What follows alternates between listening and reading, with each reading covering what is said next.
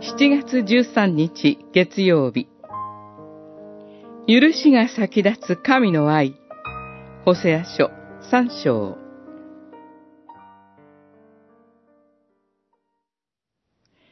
行け。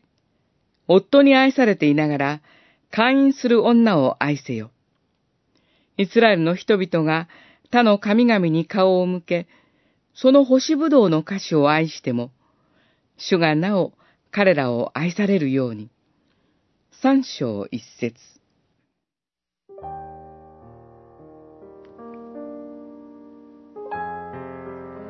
神の命令により、陰行の妻をめとり、子供を与えられたホセアの家庭に危機が訪れます。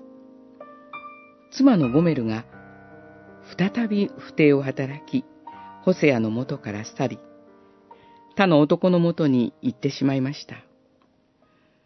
妻が不倫の罪を犯したら、夫はやりきれないでしょう。夫婦関係を維持することが難しくなるかもしれません。しかし、ここで主はホセアに、行け。夫に愛されていながら、会員する女を愛せよ、と命じました。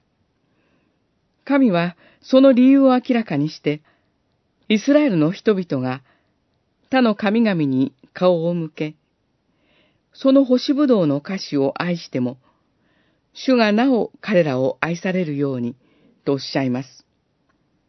主がイスラエルの人々を愛するように、ホセアもそのように妻を愛するように、ということです。ホセアの妻は、不倫の果てに捨てられ、奴隷として売られていたのかもしれません。ホセアは神の言葉に従って、奴隷の身分に身を落としていた妻を買い戻しました。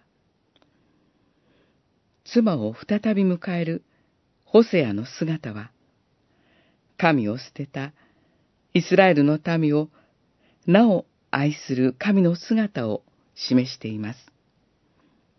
神は悔い改めのために、まず許しを与えてくださいます。